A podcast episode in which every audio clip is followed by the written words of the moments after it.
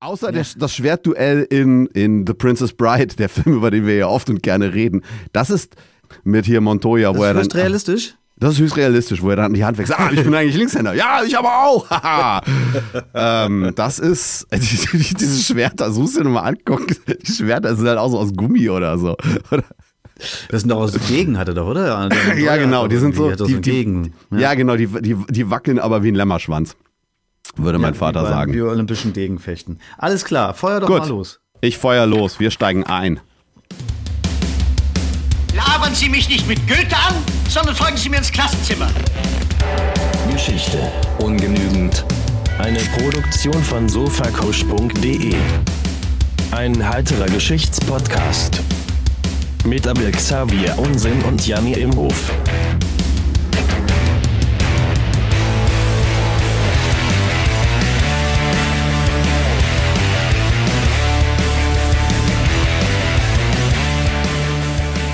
Hallo und herzlich willkommen zu Geschichte ungenügend, dem heiteren Podcast zu populärer Kultur und Geschichte mit meinem Mitpodcaster, berüchtigt auf allen Weltmeeren, Abel Xavier Blackbeard. Arr. Hallo, hier ist der Unsinn. Hallo, na, ich bin Leichtmatrose Janni Imhoff und ähm, jede Woche erzähle ich Abel und euch eine bemerkenswerte Episode aus der Weltgeschichte und Abel weiß jede Woche nicht, was ihn erwartet und deshalb versuche ich ihn am Anfang immer noch mal mit einem anderen Thema auf die falsche Fährte zu führen und zum Ende unserer Episoden, weil uns das immer sehr interessiert, sprechen wir auch noch darüber, ob und wie das Thema sich in der Popkultur niedergeschlagen hat. In Film, Fernsehen, Musik, Literatur etc. pp. Das packen wir dann auch immer in unsere Playlists auf Spotify und YouTube. Die findet ihr jetzt richtig gut verlinkt. Das habe ich mal repariert in unseren Show Notes. Ja, und wenn ihr äh, mit uns in Kontakt treten wollt, könnt ihr das über unsere Social Medias machen, die wir jetzt wieder präsentiert wir haben von Abel. Social Medias. Und zwar könnt ihr uns beim Twitter erreichen unter dem Hashtag ungenugend ohne die Pünktchen. Und ihr könnt uns eine E-Mail schreiben an Geschichte ungenuegend in einem durch und das Ü als UE at gmail.com. Und was wir vielleicht auch noch sagen müssen, dass wir im Wechsel eine lange und eine kurze Folge hier produzieren. Also Jan denkt sich eine große, lange Folge aus und manchmal haben wir dann da ein paar Themen hinterher äh, zu besprechen, die wir dann in einer sogenannten Fußnote verarbeiten und dann eine kurze Geschichte auch noch hinten ranhängen. Und heute habt ihr hier eine Fußnotenfolge erwischt. Ja, und da machen wir immer nochmal Korrekturen und äh, LeserInnen-Zuschriften. Und wir haben wieder etwas erhalten. Nochmal vielen herzlichen Dank ah. und Gruß raus. Unser Hörer U aus B hat nochmal zu unserer Folge über das Schachduell in Meran und die Verarbeitung im Musical oh. ähm, nochmal Korrekturen und Ergänzungen geliefert. Und zwar ist dieses ähm, da von uns besprochene Schachduell zwischen Kortschneu und Karpov 1984 in dem Film Gefährliche Züge verfilmt worden. Ähm, Hauptdarsteller Michel Piccoli. Der Film hat den Oscar für den besten ausländischen Film bekommen. Und äh, ja, unser Hörer U meinte, ja, geht so, so ist ganz okay. Kann man sich mal angucken, aber ist jetzt auch nicht, nicht so wild. Ähm, das war, glaube ich, so eher so mittelmäßig. Ähm, ja. ja. Und weiterhin hat er bemerkt, dass äh, nicht nur bei der WM in Meran, ähm, dass man sich da wegen etwaiger Schummelei bekriegt hat, sondern auch schon vorher, 1978, beim Aufeinandertreffen der beiden auf den Philippinen, was eventuell der, das Vorbild auch für Bangkok gewesen sein könnte. Und da gab es auch schon den Vorwurf, ja, Karpov, der habe da irgendwie Geheimnisse, geheime Hinweise in seinem Joghurtbecher bekommen. Und ähm, dass das also 1978 nochmal wilder gewesen wäre als 1981 in Meran. Aber die, die Nummer mit der Radioaktivität, das war, wo man irgendwie einen Geigerzähler haben wollte, aus Angst vor Vergiftung, das war 1981. Und ähm, jetzt eine Fuß, noch eine Fußnote zum Schach, weil das dieses Thema gerade aktuell auch ja. nochmal so hochgepoppt ist, wo sich Stimmt. nämlich zwei Leute am Schachbrett nicht so ganz einig sind und das irgendwie wahrscheinlich auch immer so, ja, starke Persönlichkeiten aufeinandertreffen, um das mal diplomatisch zu formulieren. Ja, ich glaube, das ist ja so ein bisschen wie ein wie Profifußballer und dann auf einer ganz anderen Wellenlänge. Das heißt, du machst dein ganzes Leben lang, seit du halt irgendwie zwölf bist, nichts anderes, als dich auf eine Sache zu konzentrieren. Und dann hast du auch so eine Sportart oder so eine, so eine, wie sagt man denn dazu? Also so eine Beschäftigung, die halt extrem auf Konzentration und Nachdenken gedrillt ist. Ja. Da wirst du halt wahrscheinlich auch irgendwie nicht so ein durchschnittlicher Normalo, sondern dann bist du halt sowieso erstmal von dir überzeugt, dass du total der clevere Boy bist oder Girl. Also sind ja alles Boys. Und ähm, dann wirst du halt sowas wie diese angeblich doch etwas abgehobenen oder in eigenen Welten lebenden Schachgroßmeister. Ja, ich. Bis auf Herrn Pfleger oder wie er heißt aus dem WDR, der uns immer die Schachwelten der ist gut, ja. Dann der ist packen wir. total entspannter Dude. Dann packen wir mal ein, ein, äh, vielleicht ein Highlight, vielleicht finde ich ein Highlight-Reel von ihm, was wir in unsere YouTube-Playlist packen können. Ja, wovon reden, wovon reden wir tagesaktuell? Der amtierende Schachweltmeister Magnus Carlsson hat sich vor ähm, Wochen von einem Schachturnier in St. Louis in den USA zurückgezogen, nachdem er gegen den 19-jährigen US-Amerikaner Hans Niemann verloren hatte. Carlsson hat dann im Nachgang schwere Vorwürfe gegen Niemann wegen Schummelei erhoben. Die Schachmeister Eric Hansen und Arman Hambleton, beide aus Kanada, werden sogar ganz konkret, wie das Ganze stattgefunden haben soll. Nämlich habe Niemann sich Tipps geben lassen über ein über das Internet steuerbares Sexspielzeug, das er in seinem Gesäß hatte. Also, dass die Vibrationen so Tipps geben, in welche Richtung. So ein bisschen wie das Husten bei ähm, Wer wird Millionär vor Jahren, nur halt dann über so eine Wupp, Wupp, Wupp, Wupp. Ja. Oder beim Baseball das Schlagen auf irgendwelche Trommeln, weil sie nämlich irgendwie äh, rausgekriegt haben, wie der Pitcher den Pitch werfen wird und solche Geschichten. Die große Schummelei, ganz genau. Ähm, ich habe aber auch gehört, dass das so ein bisschen so ein Urban Myth oder so ein ganz moderner äh, Myth sein soll, dass sie da wirklich irgendwelche Analgeschichten vibriert haben. Äh, die Geschichte kam vor allem deswegen wohl auf, weil dieser junge amerikanische Wonderboy wohl schon vor ein paar Jahren aufgeflogen ist, im Internet irgendwie, frag mich nicht, wie Internetschach geht, irgendwie beschissen zu haben und deswegen hat er eh schon den Ruf, nicht ganz sauber zu sein und dann so, keine Ahnung. Ja, ganz genau. Das wäre mein letzter Punkt gewesen. Ja, gut. Ähm, ja, so viel zu äh, Schach. Und wenn ihr cloudbasierte Sextoys herstellt und einen Podcast sponsern wollt, äh, meldet uns. Wir sind da offen. Ähm, so, meine Güte, wie kriegen wir da jetzt den Pivot hin? Einfach gar nicht. Helen Gloag kommt am 29. Januar 1750 in Muthill, Muthill in Schottland zur Welt. Ähm, das ist so im Süden Muthill? Schottlands. M, geschrieben M-U-T-H-I-L. Aussprache anders. Wie genau? War mir nicht, war mir, ist, Muthail, glaube ich. Aber vielleicht, wenn ihr, ja, wenn, wenn ihr Schotten seid, sagt uns nochmal Bescheid, wie man es korrekt ausspricht. Ähm, wie gesagt, also ähm, Ende Januar 1750. Der Vater ist Schmied und äh, du darfst wie, jede, wie jedes Mal, wenn Vater drin vorkommt, die Münze werfen, ob er äh, jung verstirbt oder sich davon macht in der Zeit. ja, okay. Diesmal stirbt der Junge. Ähm, Fangfrage heute, die Mutter stirbt. Ähm, und zwar Ah. als Helen noch sehr jung ist und der Vater heiratet erneut. Und Helen hat wohl ein sehr schlechtes Verhältnis zu ihrer Stiefmutter und denkt sich, Ich muss weg. und ähm, zu der Zeit gibt es auch gerade auch aus, aus Schottland viel Auswanderung in die 13 englischen Kolonien in Nordamerika. Okay. USA. Und sie plant zusammen auch mit einigen anderen jüngeren Menschen aus ihrem Ort eine Auswanderung und das Ziel ist South Carolina.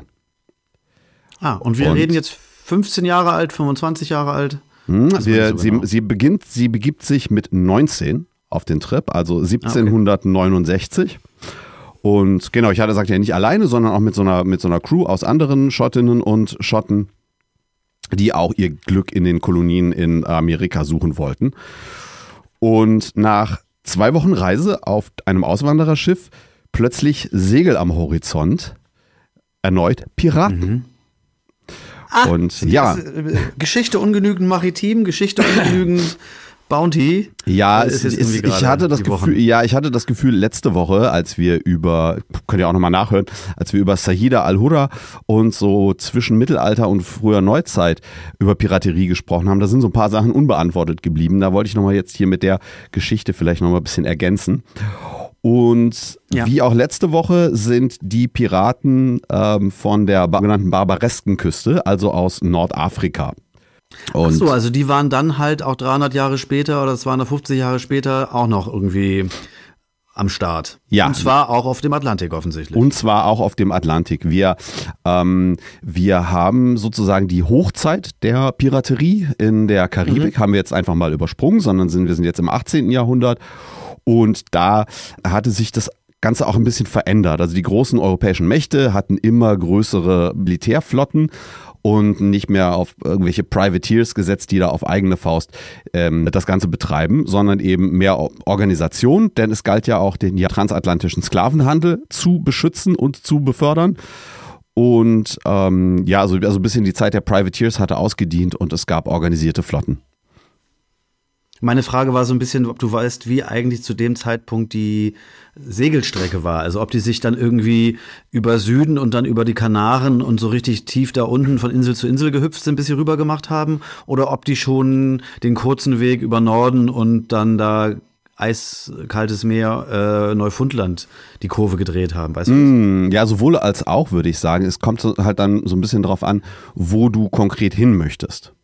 Also wenn dein, mhm. wenn ja, sozusagen dein, ist jetzt ja auch eher weiter unten. Deren genaue Route kann ich dir nicht sagen. okay, auf jeden Fall, es tauchen äh, Segel auf und das scheinen Piraten zu sein. Es sind Piraten und deren Ziel war tatsächlich auch Sklaven nehmen, also Menschen verschleppen. Okay. So der, der Sklavenhandel von, äh, von Zentralafrika nach Nordafrika den haben die, hatten die in den vorherigen Jahrhunderten auch immer betrieben, aber da hatten sie ja sozusagen jetzt Konkurrenz von denen, die eben äh, Sklaven für den transatlantischen Sklavenhandel brauchten, sozusagen. Industrielle da Konkurrenz, die das im großen Da war der Maßstab sehr viel dann, größer. Hm. Ja. Wobei das auch ganz spannend ist, dass auf der einen Seite hast du natürlich so das bei der, der, Forschung jetzt nach der Entführung, Verschleppung und Versklavung von EuropäerInnen ähm, hast du auf der ja. einen Seite so ein bisschen dieses, ja, guck mal hier, das gab es nämlich auch, die Sklaverei an Weißen. Und das waren dann, wurden da, werden da Zahlen in den Raum geschmissen. Ja, das waren über eine Million Menschen. Und ähm, so, aber sogar über einen Zeitraum von mehreren hundert Jahren ist das nicht so ganz. Ich, ich hänge mal einen Artikel aus dem Guardian dran, wo so ein paar Werke und so ein paar Herleitungen der Zahlen besprochen werden. Ähm, aber das war auf einem sehr viel geringeren. Äh, also ja, das gab es. Und die Leute wurden auch versklavt zu sowas wie Bergbau, Schiffsbau, Holzarbeiten, aber jetzt irgendwie nicht in der Landwirtschaft auf Plantagen, wie es sich dann eben äh, in den Kolonien darstellte. Das wäre auch meine Frage gewesen, wohin dann die, die, die europäischen Sklaven geschickt wurden. Ja. Die waren nicht in den Kolonien. Nordafrika, ja. Ah, ähm, okay. Nämlich, das Schiff wird, äh, wird hops genommen und die das ist unklar. Einige Quellen sprechen davon, dass die männlichen Passagiere umgebracht worden seien, andere, dass die eben auch versklavt worden seien. Aber was wir wissen, ist, dass Helen Gloak landet in Algier auf dem Sklavenmarkt und wird von einem reichen Marokkaner, dessen Namen wir nicht überliefert haben, gekauft und als Gefallen, beziehungsweise um sich da halt ein bisschen einzuschleimen, an den Sultan Sidi Mohammed ibn Abdullah verschenkt. Ich weiß relativ wenig über marokkanische Geschichte, aber das war so jemand, der auch so eine gewisse Staatlichkeit äh, da und Infrastrukturprojekte angeschoben hat und sowas wie Marokko jetzt nicht zu einem modernen Staat gemacht hat, aber doch einfach für mehr staatliche Strukturen gesorgt hat. Und auf der außenpolitischen. Ein zentralisierteres Königreich einfach. Ja, genau. Und Infrastrukturprojekte. Und was er dann eben auch geschafft hat, ähm, so, also seine außenpolitischen Meriten, er war einer der ersten Herrscher, der die Unabhängigkeit der USA anerkannt hat weil er äh, sich den, ja, den, den Kolonialmächten äh, Portugal und Spanien einfach mal hier, die Freunde, hier, so sieht's mal aus. Ähm, ja, das war sozusagen, sozusagen seine außenpolitischen Meriten. Und Helen, ähm, den Quellen entsprechend wird gesagt, sie sei irgendwie groß gewachsen, gut aussehend, rothaarig, rot. Sie sei halt gut aussehend und weltgewandt und auch nicht irgendwie auf den Kopf gefallen und nicht auf den Mund gefallen. Und der, ähm, der Sultan hat sie wohl gerne gemocht. Und sie wird Teil des Harems und dann eine der favorisierten Konkubinen des Sultans. Und schließlich wird sie auch seine vierte Frau. Sie wird dann seine vierte Frau, also von einer Konkubine zu einer Frau. Und das ist immer sehr schlecht vergleichbar mit den Arten und Weisen, wie zu der Zeit europäische Herrscherinnenhäuser äh, geheiratet und so weiter haben. Und auch so Bezeichnungen von Adelstiteln und was die dann wirklich gemacht haben, das driftete miteinander. Aber irgendwelche Leute wurden dann da immer zum König. Und nun war es mhm. so, dass die Geschichte kam dann zurück nach Schottland. Einmal durfte sie selber auch nach Hause schreiben, also sie war da jetzt nicht vollkommen isoliert. Und ihr Bruder, ähm, der selber zur See gefahren ist, der hat sie auch einige Male wohl in Marokko besucht. Und so ging, kam die Geschichte zurück nach Schottland. Und da hieß es dann, ja, Helen Gloak ist jetzt Kaiserin von Marokko. König. Ja, ja genau. The Empress of Aus Morocco. unserem kleinen Dorf von Ja, und das ist in Schottland dann halt auch wirklich so eine etablierte Geschichte geworden. Ja, wir hatten da mal eine, die war dann Okay. da mal Kaiserin. Boah, Kaiserin, das stimmt halt irgendwie nicht ganz. Sie war die, die, die Slave Consort, gibt es im Englischen äh, als Titel. Was ich ja immer so bei solchen ist. Lebensgeschichten, ja, was ich bei solchen Lebensgeschichten so bemerkenswert finde, welche Anpassungsfähigkeiten äh, solche Menschen gehabt haben müssen, um da ein halbwegs, also das klingt jetzt so in der oberflächlichen Art und Weise, was du jetzt dargestellt hast, als wenn die da ein in Anführungsstrichen gutes Leben, was weiß ich, wissen wir nicht im Detail wahrscheinlich, aber die scheint da ja gut untergekommen zu sein, na, Klammer auf, wie auch immer, aber diese Anpassungsfähigkeit, da mit Sprache, mit dieser ganzen anderen Kultur klarzukommen und nicht und da nicht völlig verrückt zu werden, sondern möglicherweise auch zu sagen, ja, jetzt bin ich halt hier, jetzt mache ich das Beste draus. Äh, ähm, das finde ich spektakulär bei solchen Geschichten. Ja, gerade Leute, die natürlich zu dem ursprünglichen Zeitpunkt, wo sie herkommt, erstmal vielleicht einen sehr kleinen Horizont gehabt haben. Aber auf der anderen Seite natürlich auch mutig genug waren und gesagt haben, wir gehen nach South Carolina ins Nichts. Mhm. Sind sie halt in Nordafrika gelandet. Ja. Also ich also sozusagen die, die Bereitschaft, ähm, alles hinter sich zu lassen und in ein äh, wie Mhm. auch immer geartetes neues Leben, die scheint sie ja mitgebracht zu haben. Man hatte, die hatten da ja wahrscheinlich auch nicht so viel zurückzulassen. Hm, naja, eine Schmiede. Also die, die das, das, ja, deine Schmiede. Du hast natürlich, warum brechen die denn auf in die neue Welt? Weil sie halt ein sehr dürftiges Leben haben, da wo sie herkommen. Ja. Und ich wollte sagen, dann ist der Wechsel natürlich leichter, als wenn du da was aufzugeben hast. Ja, ja, ja, absolut, bin ich ganz bei dir. Und, aber ich glaube, da sind auch nicht alle Menschen so für gemacht, sozusagen in so einem neuen Leben dann irgendwie da an, anzukommen, aufzugehen und irgendwie sozusagen das Beste daraus zu machen. Wissen wir nicht. Ähm, wir haben von ihr jetzt auch nicht viel ähm, und auch über sie auch nur sehr wenig. Äh, später wurde die Geschichte dann auch so als Ganzes angezweifelt, aber ähm, gibt wohl genug Anhaltspunkte, dass das so in der Form ähm, einigermaßen stattgefunden hat. Und was ihr auch zugeschrieben wird, und da ist so ein bisschen Kausalität und Korrelation schwimmen auch so ein bisschen durcheinander, ähm, sie habe sich wohl dafür eingesetzt, dass zumindest aus Marokko halt dieses ganze Thema mit der Piraterie und der Versklavung und der Verschleppung der Leute, dass das halt weniger geworden sei. Zur gleichen Zeit ist es aber auch weniger geworden, als dass die europäischen Großmächte auch so im Rahmen der, wir, gehen, wir bewegen uns ja auf die napoleonischen Kriege und so weiter zu und auf Revolutionen aus dem, auf dem europäischen Festland. Da haben wir es auch mit einer sehr starken Militarisierung auch der See zu tun. Und transatlantischer Handel wird halt auch immer wichtiger. Die ökonomischen Strukturen verstärken sich und müssen halt eben auch beschützt werden. 1790 stirbt Sidi Mohammed ibn Abdullah und ähm, sein Sohn, also Helens Stiefsohn, ähm, ist der nächste in der, in der Thronfolge und kommt an die Macht und lässt auch prompt die komplette familiäre Konkurrenz, die ebenfalls noch einen Anspruch auf diesen Thron haben können, ähm, umbringen. Sie hat zwei Kinder mit Sidi Mohammed und die werden umgebracht und über Helen wissen wir nichts. Es, man kann wohl davon ausgehen, dass sie, ähm, dass sie auch umgebracht wurde. Und in Marokko interessiert, also gibt es da sozusagen keine, keine große Awareness über die Geschichte, aber in Schottland ist es halt sowas wie, ja, das wird ab und zu dann mal wieder in der Presse auch nochmal hochgeholt. Ja, kommen wir nochmal kurz zur, zur popkulturellen Verarbeitung. Auch hier liegt, glaube ich, wieder Film- und Serienstoff brach. Ähm, was es gibt, sind so ein paar historische Romane. Und ähm, unter anderem The Fourth Woman von Debbie Taylor aus dem Jahr 2004. Ich habe nicht reingeguckt, die Reviews sagen, ja, ähm, basiert auf einer wahren Geschichte, ist aber ein bisschen schwülstig. Ja, Ich wollte gerade sagen, wenn das schon so Fourth Woman heißt, dann sehe ich so einen amerikanischen Verlag, der diese reliefartigen Cover macht, wo dann irgendwie so ganz bunte, etwas wenig bekleidete, vollbusige Personen draufstehen, Ja. die dann vor einem, weiß nicht, marokkanischen Hintergrund stehen. Ja. Und das lacht einen dann da irgendwie mehr oder weniger an. Und dieses langhaarige Muskelmodel. Äh, Model. Aber über, Ja, ja, über, die, über The Life and Times of Fabio müssen wir, glaube ich, in einer anderen Folge reden. Jetzt gebe ich mich in ganz dünne Auskennungsgewässer, aber mir, also ich komme noch mal gerade drauf, weil wir in der letzten Folge, da hatte ich ja die Frage aufgemacht, ja, wohin werden denn da Leute verschleppt in, Nord in Nordafrika, wo sind die da? Und da meintest du ja schon, ja, so Harem oder so. Das war jetzt ja quasi eine, eine Ausmalung von, von, von der Nachfrage. Und dann fällt mir ein, äh, das hier Entführung aus dem Sirai. Äh, lass mich lügen, Mozart, hoffe ich stimmt. Da geht's doch auch darum, dass jemand in den Harem entführt worden ist, so. Und ich habe mir immer gedacht bei der Story, ja, ja, in den Harem entführt als Europäerin, das ist doch Quatsch, sowas gibt's doch gar nicht. Das ist doch so ein bisschen ausgemalte Geschichte. Aber das ist ja genau die Zeit. Also muss man ja auch mal sagen. Ja.